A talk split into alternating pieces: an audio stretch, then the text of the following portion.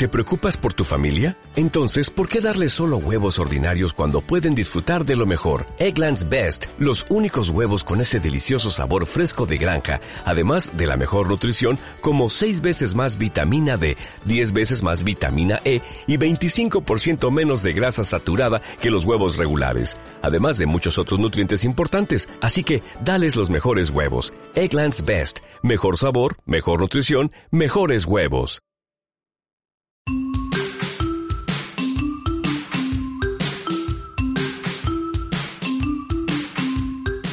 Hola y bienvenidos al episodio número 88 del podcast Píldoras para Zoho CRM, el podcast en el que hablamos sobre los secretos, funcionalidades, aplicaciones de Zoho CRM y todo el ecosistema de Zoho que lo complementa. El objetivo, como sabes, integrar en tu empresa o implantar en tu empresa una estrategia centrada en el cliente. Bien, mi nombre es Alberto Verdú y soy consultor certificado de Zoho. En este episodio, eh, bueno, eh, va a ser un episodio, espero que un poquito más corto que los, que los tradicionales, básicamente porque voy a retomar uno de los, uno de los puntos, eh, bueno, uno de los puntos, y lo complementaré con alguna información nueva, del episodio 87 en el que hablamos sobre formularios y sobre cómo diseñar formularios eficientes o efectivos que nos ayudasen a convertir, si recordáis, ¿vale? Pues hoy, hoy hay un tema que es eh, cuál es el número de campos ideal en un formulario web. Lo voy a extender un poquito, voy a darle unas vueltas a este tema y también hablar de una de las puntas eh, o de las herramientas muy importantes que, eh, como digo, el otro día se me olvidó, lo comenté, pero al final se me, se me olvidó el, el, comentarlas con un poquito más en detalle, que era el tema de cómo usar los campos ocultos y además, de hecho, está muy relacionado con lo que vamos a hablar ahora. Es decir, voy a utilizar la excusa de los campos ocultos de ese olvido para darle un poquito más de contenido puesto que he recibido alguna pregunta y alguna duda y voy a esa, alguna de esas dudas junto con este, como digo, con este olvido, pues me va a servir para eh, bueno, pues básicamente pues para darle, pues para daros un contenido un poquito más eh, en profundidad sobre, eh, sobre el tema también de formularios web. ¿De acuerdo? Bien, pues si os parece, vamos a, primero de todo a empezar hablando sobre la plataforma de formación online o la Academia de Formación Online de Píldoras para Zoho CRM. Como sabéis, todavía sigo eh, creando contenido de ese curso de seguimiento efectivo de leads. Eh, esta semana hay una nueva clase. Bueno, bueno, bueno, se me olvidaba, Dios mío, ¿cómo se me olvidaba esto? Eh, feliz, feliz Navidad, ¿vale? este episodio se está emitiendo justo, justo, se está publicando justo, justo el día de Navidad. ¿De acuerdo? Así que espero que, bueno, eh, nos, lo había dicho, eh, desearos unas felices fiestas, aunque ya la Nochebuena ya la hemos pasado, cuando estéis escuchando esto eh, ya habrá pasado. También dudo, no sé, ojalá, ¿vale? Si alguien lo escucha el día de Navidad, que lo dudo este, este episodio, me encantaría que, que bueno, pues un Twitter o, una mención o un comentario en el, en el canal, pues los, se dignara hacerlo, ¿vale? Eh, y si no, pues también, ¿no? Que me diga, pues mira, yo lo he escuchado un día después, dos días después, o bueno, algo, ¿no? Eh, o bueno, o, simplemente unas felicitaciones. Bien, pues lo dicho, eh, feliz Navidad, porque aunque seguramente, como digo, ya, lo, ya, ya habrán pasado cuando escuchéis esto, pero bueno, aquí estamos al pie del cañón y no paramos. Así que nada, como decía, en este, en este curso que se emitirá mañana, es decir, el día 26 de diciembre, non-stop, aquí no paramos, ¿De acuerdo? Pues eh, en esta nueva clase pues hablaremos sobre eh, más técnicas de seguimiento de leads y seguiremos profundizando en este tema, como el tema de flujos de trabajo. Vas a aprender muchísimo eh, en este curso sobre cómo gestionar flujos de trabajo, ¿de acuerdo? Enfocados a un uso, ¿vale? A una, a una utilidad que es ni más ni menos que la parte de, como digo, de, de seguimiento de leads y conversión de ventas, ¿vale? Bien, pues eh, no me enrollo más, eh, sabéis que cada semana hay nuevas clases, que eh, con el contenido, con esa membresía, con ese mm, pago mensual, tenéis derecho a todos los cursos de la plataforma, tanto los que ya hay como los que se están creando semana a semana, ¿de acuerdo? Como el nuevo... Y ahora recordaros, recordaros que además también hay dos novedades que voy a ir recordando por si os saltáis algún capítulo, y es básicamente básicamente que eh, estos, estos podcasts se están emitiendo también en vídeo en YouTube ¿vale? Pero en, YouTube eh, simplemente lo escucharéis, no tendréis el contenido visual, ¿de acuerdo? Desde hace un par de episodios, el contenido visual solamente va a ser disponible para eh, los alumnos que, bueno, pues que sean miembros de la plataforma de píldoras para Zoho CRM.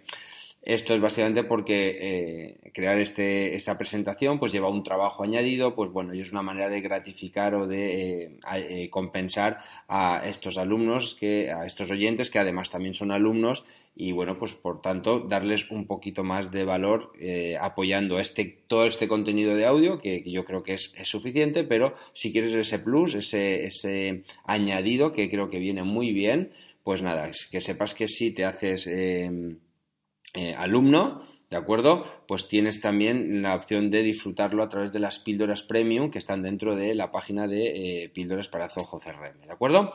Bien, pues ahora sí ya empezamos a...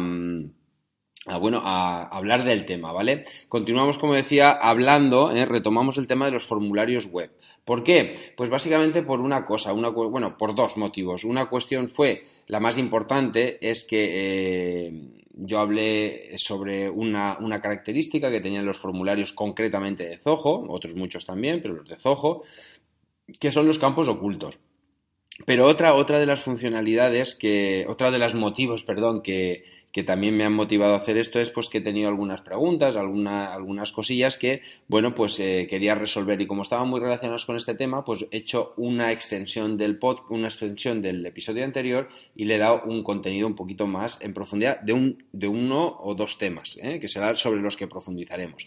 Entonces aquí han surgido varias cuestiones, ¿no? Entonces era se salían preguntas como si es mejor tener un único formulario o es mejor tener varios formularios en diferentes páginas, si sobre cuál es el número ideal de los campos que debo de tener un formulario. ¿Os acordáis que hablamos sobre si había que poner menos era menos es más, ¿no? Si pocos campos era mejor, muchos campos es peor. Bueno, todo esto tiene su, su aquel, ¿no? No, no, no hay una ciencia exacta que nos diga cuál es el número ideal, pero sí que vamos a profundizar en este tema, ¿de acuerdo? ¿Qué más cosas? ¿Qué más cosas? Pues vamos a ver concretamente ese tema de los, de los campos ocultos en, para responder a la pregunta de si eh, puedo recoger información sin necesidad de tener que interrogar al, visitante, ¿no? A esa persona que está, eh, está rellenando o cumplimentando ese, formulario que tenemos en nuestra web. Ese formulario o formularios, ¿de acuerdo? Bien, pues eh, respondiendo a la primera pregunta que nos planteábamos si era mejor uno o más formularios, bueno, eh, yo aquí os voy a dar mi opinión personal, ¿vale? Un poco mi opinión personal y de lo que he ido aprendiendo de diferentes, em, pues de diferentes eh, clientes también y demás. Entonces, a ver, al menos un formulario tienes que tener, ¿vale? El formulario típico de contacto es importantísimo en cualquier web, ¿vale? ¿Por qué? Pues básicamente porque es una manera que ofreces a ese visitante, a esa persona, a ese cliente, a ese posible cliente que quiere conocerte, pues de que te pase sus datos de, nunca mejor dicho, de contacto, para que de esa manera tú puedas satisfacer la necesidad que tiene a nivel de dudas, a nivel de eh, productos, servicios, etcétera, ¿vale? Entonces ese formulario mínimo es es imprescindible. Y tiene que quedar muy claro, ¿vale? Desde la propia home tenemos que tener un CTA, ¿vale? Un CTA que es una llamada a la acción y, ese CTA pues, pueden ser muchos, pero al menos uno es el de que te lleva al formulario de contacto. O puedes incluso ese CTA que sea el propio formulario de contacto o un mini formulario de contacto. Y aquí entramos ya a debatir sobre si uno o más formularios. Yo soy de la opinión de que además de ese formulario de contacto que ahora veremos eh, cuando hablaremos sobre, la, eh, sobre cuántos campos debo utilizar en ese formulario, puede ser un poquito más extenso, ¿vale? Y ahora entraremos a hablar sobre si es mejor más o menos campos. Ese formulario de contacto general puede tener más campos, ¿de acuerdo? Puedo tener diferentes formularios por necesidades de tu empresa. Puedes tener formularios un poquito más extensos eh, porque necesites, no sé, pedir información muy eh, detallada para poder ofrecer ese presupuesto inicial. Imaginaos que en la propia eh, web tenéis una serie de... Mm, puedes tener el formulario de contacto donde simplemente sea para gente pregunte, hago una cuestión concreta y podéis crear un formulario, por ejemplo, para, para hacer un pedido, ¿vale? Eh, o un presupuesto, más que un pedido, un presupuesto. Pues entonces ahí necesitarás preguntar cierta información y ahí necesitarás un formulario de más campos, ¿vale? Ya, ya digo que ahora entraremos en ese tema. Pero respondiendo a la pregunta de si más eh, uno o varios, pues aquí ya he dicho que en este caso ya necesitaríamos dos, el de contacto y ese formulario para presupuestar, ¿de acuerdo?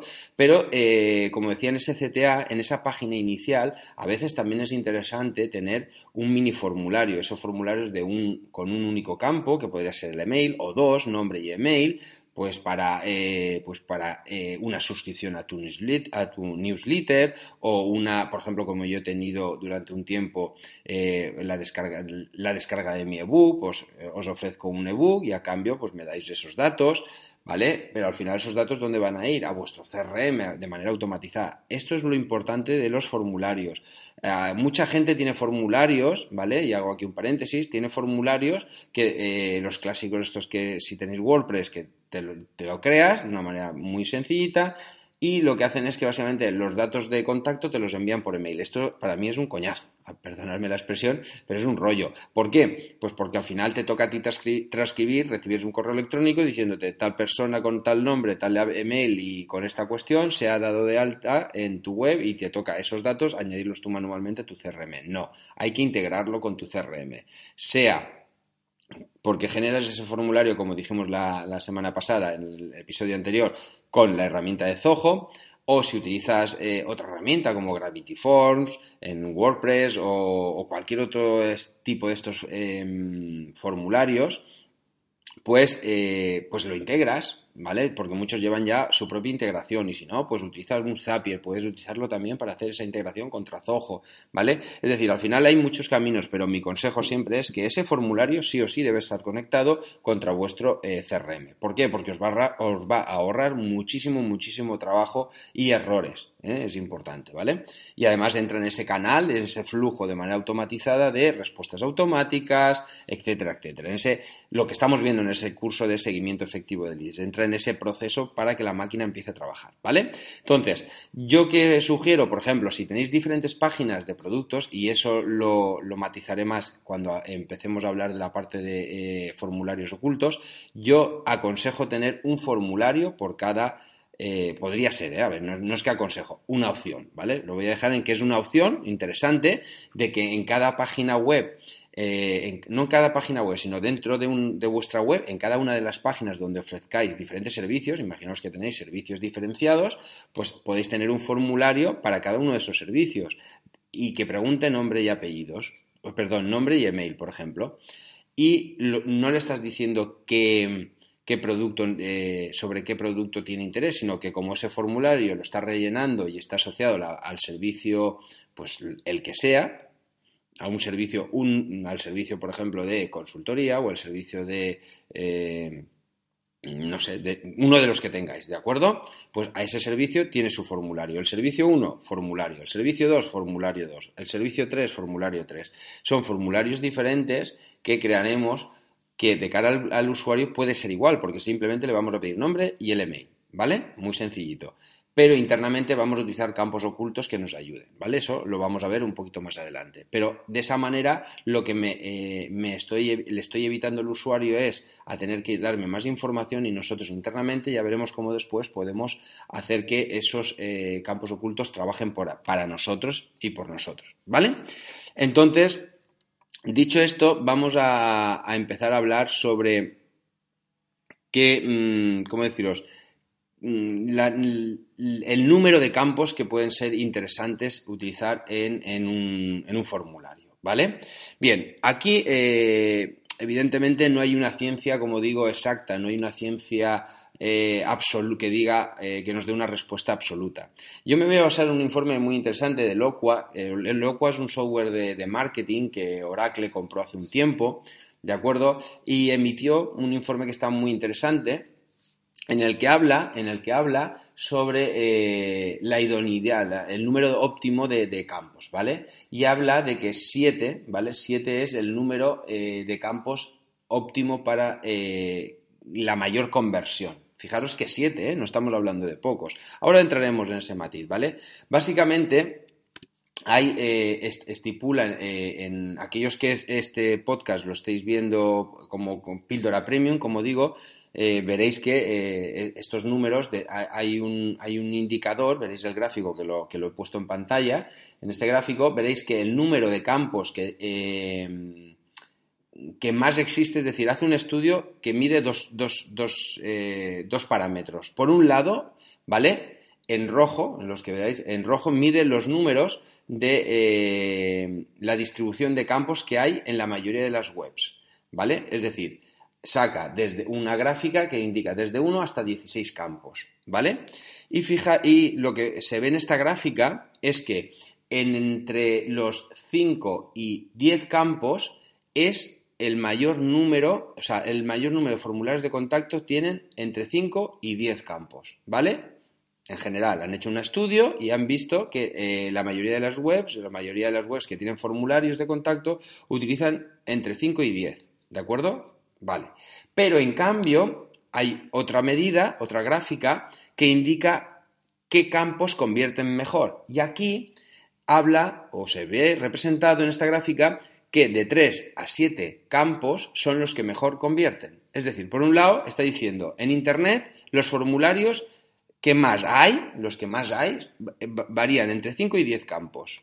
Curioso, ¿eh? A mí esto me ha parecido curioso porque yo pensaba que se utilizaban eh, siempre dos, tres campos, pero aquí en este informe, al menos, ellos dicen que entre 5 y 10.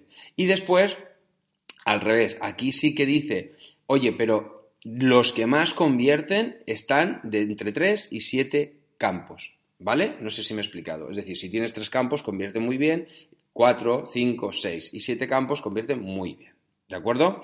Entonces, eh, esto es un indicador interesante que, eh, bueno, pues que hay que valorar, ¿vale? esa, comparativa, pues es interesante verla porque ahí eh, se ve que, como digo, aquellas fichas, aquellos formularios, perdón, que tienen siete campos, convierten muy bien, casi un 49%, por decirlo así, está convirtiendo. Pero, pero fijaros que hay otra medida que es eh, aunque hay menos webs con un solo formulario, perdón, con un solo campo en su formulario, eh, este campo, eh, estos formularios son los que más convierten. Están por un, entre un, no se ve bien en la gráfica, pero están muy cerca del 60%, ¿de acuerdo? en cambio, el segundo, fijaros que, que es curioso, que en esta gráfica se ve que el que más convierte, o sea, el que más conversión tiene son formularios con un único campo. Y de ahí salta a siete campos. Los que tienen siete campos convierten casi un 50%. ¿eh? Estábamos casi un 60% los de un campo y casi un, un 50% los de siete campos. Y en cambio, los de tres, los de, perdón, los de cuatro también convierten ahí un casi un 50%. Es decir, que los que más convierten, como digo, son de 3 a 7 campos. Bien, entonces eh, el tema es, bueno, en la, gráfica también ahí hay, un, ahí hay un, hecho curioso y es que hay bastantes, de hecho en la gráfica sale que hay bastantes eh, formularios que tienen hasta 16 campos, es curioso, ¿eh? un 10% de, tienen eh, hasta 10 16 campos, ¿vale? Y estas no convierten mal, ¿eh? Convierten por debajo del 40%, que no está nada mal, ¿eh? Es decir, un formulario de 10, de 16 campos, perdón, que convierta casi un 40%, es, es bastante, ¿eh? es, curioso, es un, hecho que a mí me llamó particularmente la atención. Entonces, aquí la pregunta, respondiendo a esta pregunta de cuál es el número de campos ideal, pues evidentemente ya veis que eh, depende. Depende. Y aquí hay que encontrar un poco el equilibrio entre tu oferta y los campos que vas a colocar. ¿Por qué? Porque en función, lógicamente, del valor que tú estés dando, ¿vale? Pues eh, va a hacer que el, visitante sea más, eh, ¿cómo decir?, más reacio a rellenar todos esos campos o menos. Veíamos, os decía que como anécdota, habían muchos formularios de 16 campos que convertían muy bien. Evidentemente, se, presupone porque esos 16 campos, esos formularios son formularios del tipo, como os decía antes, que requieren una, mm, captación de información inicial importante para poder ofrecer un valor añadido. Eh, en este caso podría ser un presupuesto o podría ser eh, cualquier otro tipo de oferta, pero evidentemente el visitante, el que llega a ese punto, tiene un interés muy alto y por eso es capaz de rellenar esos 16 campos.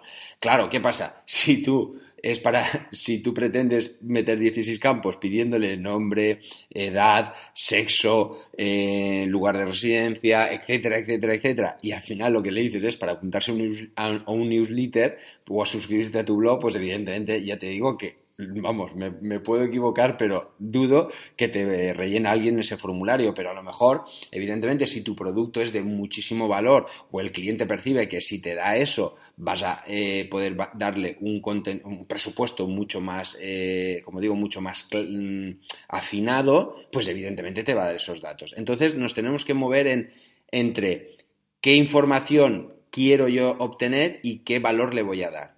Entonces, aquí el debatir, eh, si esto ya lo comentamos de pasada en el episodio anterior, en el 87, en el que hablábamos sobre cómo habían, habían formularios que con dos, tres campos era más que suficiente y cómo había y, el problema que tenías es que eh, si tú tienes un producto muy bueno o un servicio eh, como decía, mm, interesante, pues a lo mejor eh, tienes muchísimas altas y el problema que tienes es que te va a tocar trabajar mucho para depurar esos datos. Entonces, si estás en esa situación de, como decir, de mm, dominio, ¿vale? Es decir, tú tienes algo tan bueno que todo el mundo lo quiere, pues a lo mejor sí que te puedes plantear el hacer un formulario un poquito más extenso, como hablábamos, ¿de acuerdo? entre esos tres a siete campos que siguen convirtiendo muy bien y podemos solicitar más información, información valiosa que nos puede ayudar a atender mejor a ese cliente. Es decir, si el cliente percibe que, imagínate, pidiéndole, imagínate que es una tienda, una tienda online de, de libros, ¿vale? Pues si te pregunta la temática, pues si tú le puedes decir qué temáticas te gustan más, pues es un valor que el cliente, el visitante, te va a rellenar a gusto. ¿Por qué? Porque sabe que de esa manera le vas a dar un valor mucho más, no le vas a informar de todos los libros que hay en la librería, le vas a informar de los libros concretamente que a él le interesa. ¿Me explico? Es decir, siempre hay que encontrar ese punto de equilibrio. Es decir, ¿qué, yo, ¿qué te voy a ofrecer a cambio de que tú me des esos datos? Y si está muy claramente definido y, muy y el cliente lo percibe bien, entonces sí que te puedes permitir el solicitar información, ¿vale? Yo también otro ejemplo que comenté en el episodio anterior fue el tema de la inmobiliaria. La inmobiliaria a lo mejor, si tú tienes que rellenar una ficha para que te informen sobre pisos en una zona determinada, entre unos metros cuadrados, un precio desde hasta, eh, número de baños, etcétera, etcétera, evidentemente es un formulario, como podéis imaginar, extenso, pero tú estás eh, ofreciendo esa información de manera muy eh, gustosa, puesto que lo que quieres es un poco el ejemplo que decía con la librería, que te den tu casa ideal, ¿vale? Y para eso hay que tener información. Entonces hay que encontrar ese punto de equilibrio. ¿De acuerdo? Bien, pues ya para ir terminando, vamos a retomar el tema de los campos ocultos, que fue lo que os comentaba que me dejé en la última ocasión, en el anterior episodio. Precisamente lo hablaba también al principio de esta, hace unos minutos, al principio de esta presentación, que eh, cuando hablábamos de si teníamos que tener más de un formulario o menos, yo ya os apunté que el uso de los campos ocultos se utiliza precisamente cuando trabajamos con diferentes formularios en diferentes partes de nuestra página web. Entonces, ¿para qué se pueden utilizar los campos ocultos? Básicamente, el campo oculto lo que hace es que rellena por el usuario, por el visitante, rellena una información que la recibiremos en nuestro CRM.